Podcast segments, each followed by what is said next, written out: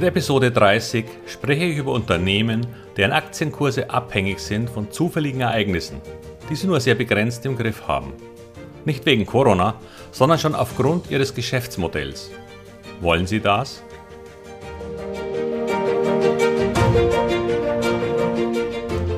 Herzlich willkommen, moin und Servus beim Podcast Aktien verstehen und erfolgreich nutzen. Mein Name ist Wilhelm Scholze. In diesem Podcast erfahren Sie, wie Sie das Instrument Aktie für Ihre Geldanlagen richtig einsetzen und dabei den Großteil der Profis hinter sich lassen können.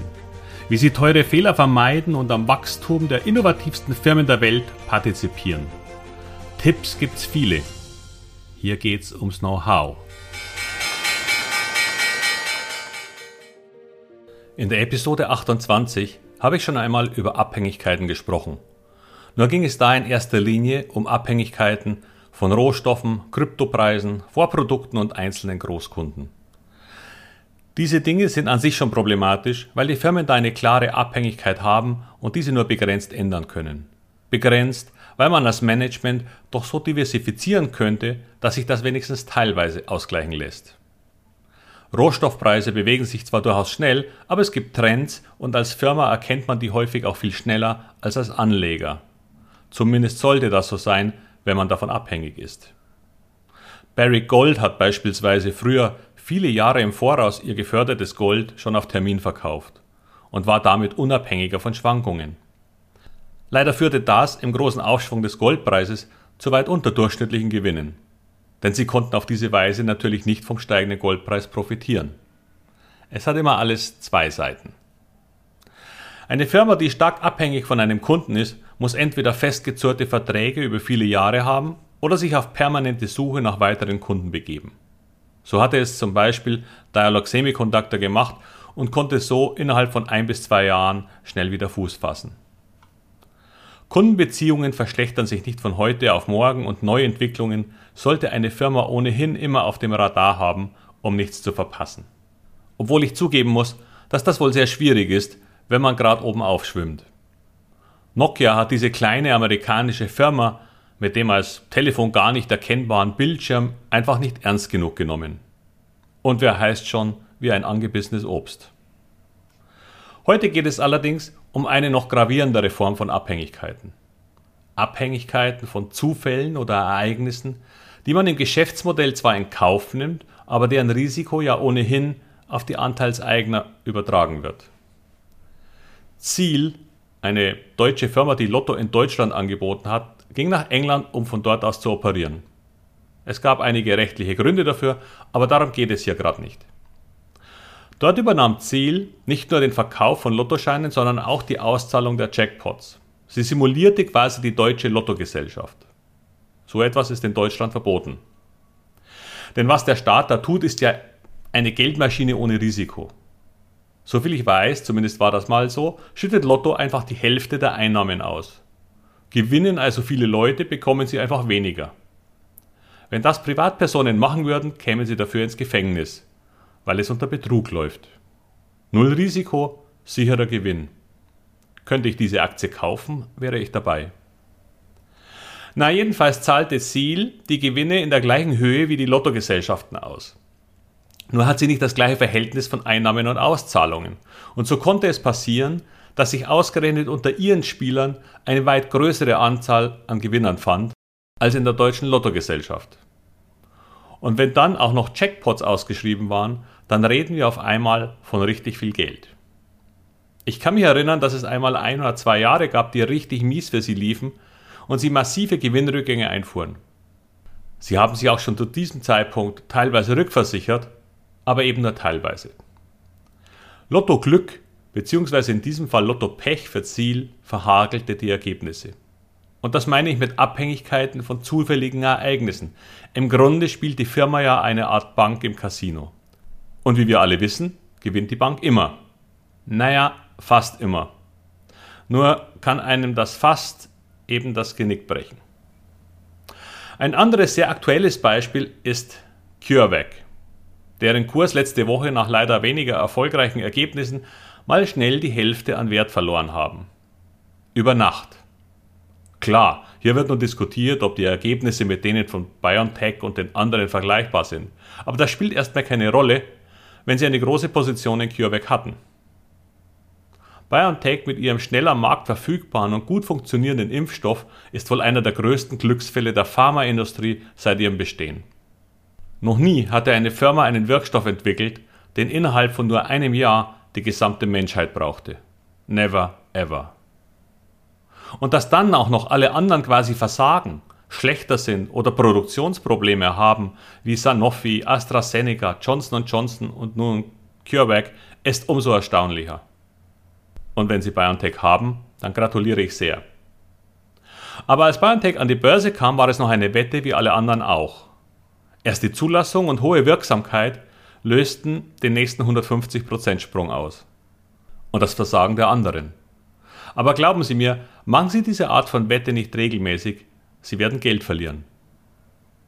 Ich wurde am Anfang der Impfentwicklung gefragt, ob es denn nicht eine gute Idee wäre, gleich auf alle zu setzen.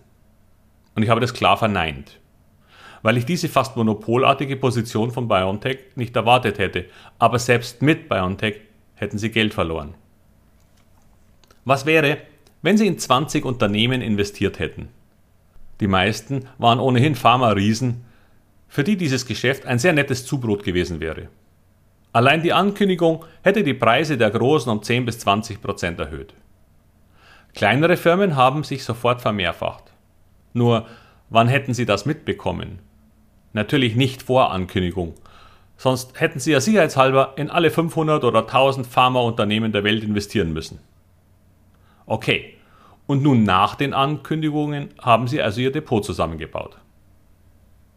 Ich mache ein simples, aber hoffentlich plausibles Rechenbeispiel.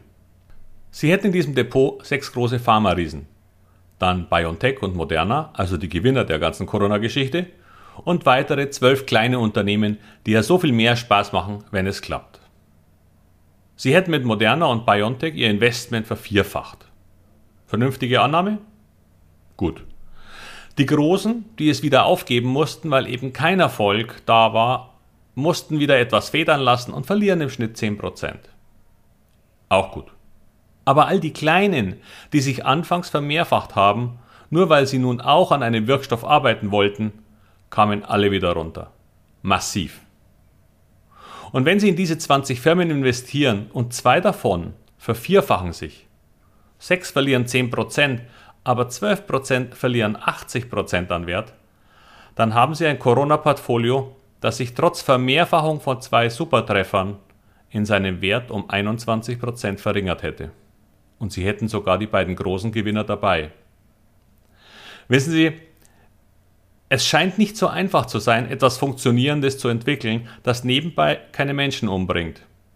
Denn erst die Kombination erzeugt die großen Gelder.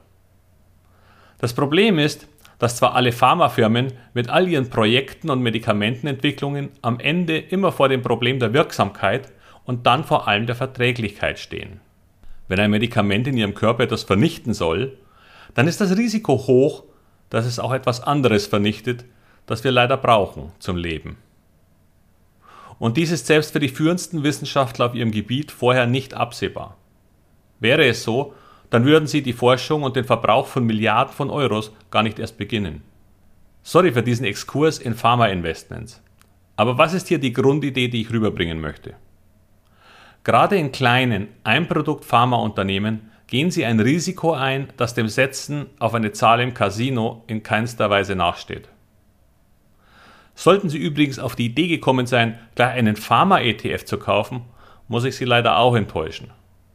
Der iShares Nasdaq US Biotechnology ETF hat in den letzten zwölf Monaten ca. 12% Rendite gemacht. Aber immerhin positive 12%. Allerdings hätte ein eher langweiliger DAX-ETF in derselben Zeit 25% Rendite erwirtschaftet. Aber das nur nebenbei. Ein weiteres Beispiel möchte ich bringen, um Ihnen das mit der Ergebnis- und Ereignisabhängigkeit näher zu bringen. Vor vielen Jahren gab es eine Firma, deren Namen ich leider vergessen bzw. vielleicht verdrängt habe, weil ich darin Geld investiert hatte. Eine kleine Firma, die aber ein wirkliches Problem lösen wollte nämlich das Problem von Müllbergen. Nicht, dass sie sie verhindern wollten, Aber häufig werden diese Müllberge irgendwann mit Erde zugeschüttet und renaturiert sozusagen. Na jedenfalls hatte diese Firma eine mit Sensoren gesteuerte Überwachung des Inneren dieser Müllberge entwickelt. Da hier Wärme und Feuchtigkeit zu Verrottungen führen kann, muss man wissen, was hier 20 Meter unter dem Berg irgendwie passiert. Ob zum Beispiel das Grundwasser belastet werden könnte. Klar, es gibt da wasserdichte Matten darunter. Die sollen wasserdicht sein. Nur weiß man das? Schnell zum Ende der Geschichte. Wir reden hier von Politik, von Haushaltsgeldern, von Bundesländern und Kommunen und damit von Abhängigkeiten. Und die Mühlen drehen sich sehr langsam. Sehr, sehr langsam.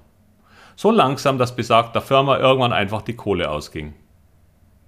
Wenn Sie eine Firma haben, die abhängig von politischen Entscheidungen ist, verkaufen Sie sie am besten sofort. Sie können dann bis zu einer Entscheidung noch jahrelang Geld in lukrativeren Investments verdienen. Ansonsten ist Ihr Geld quasi unter einem Berg von Müll begraben und kann nicht atmen. Eine Branche fällt mir noch ein, aber im Moment keine Aktie dazu, doch eine. Die Lebensmittelbranche mit einem Produkt. Zum Beispiel Wurstverarbeitung. Wie viele Firmen sind schon pleite gegangen, weil es ein Hygieneproblem in diesen Firmen gab? Das sollte eigentlich eher ein Managementproblem sein, aber es kann auch Pech sein. Die falschen Mitarbeiter, die es da nicht so genau nehmen und ein interner Kontrolleur, der nicht so genau kontrolliert. Wenn so etwas auf einmal rauskommt, ist es so eine Firma zu 80% das Aus. Wer will jemals wieder Wurst oder Geflügel von einer Firma kaufen, die sich einen Sch um die Gesundheit ihrer Kunden schert.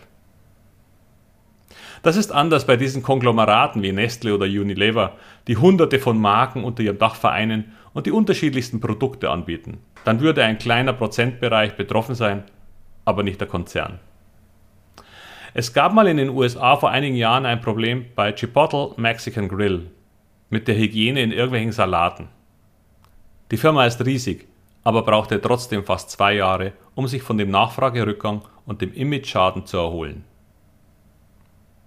Ich glaube, mein Punkt ist rübergebracht und ich hoffe, Sie haben wieder eine Komponente für sich herausziehen können. Denn was macht so ein Investment mit Ihnen? Sie schauen am Wochenende in Ihr Depot und können es kaum glauben, dass eine dieser Aktien vielleicht 50, 70 oder sogar 90 Prozent verloren hat. Das kostet nicht nur viel Geld, sondern belastet Ihr Vertrauen in das Thema Aktien grundsätzlich. Daher achten Sie darauf, indem Sie sich vor einem Investment einfach diese Frage stellen.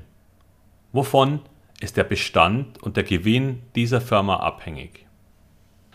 Wie immer bitte ich Sie um das Teilen dieser Episode und das Weiterempfehlen des Podcasts. Und ich freue mich wirklich sehr über jede positive Bewertung, gern auch mit einer Zeile dazu. Jetzt wünsche ich Ihnen in diesen heißen Tagen weiterhin eine gute Zeit und viel Erfolg bei all Ihren Investments. Mit besten Grüßen aus Hamburg, Ihr Wilhelm Scholze.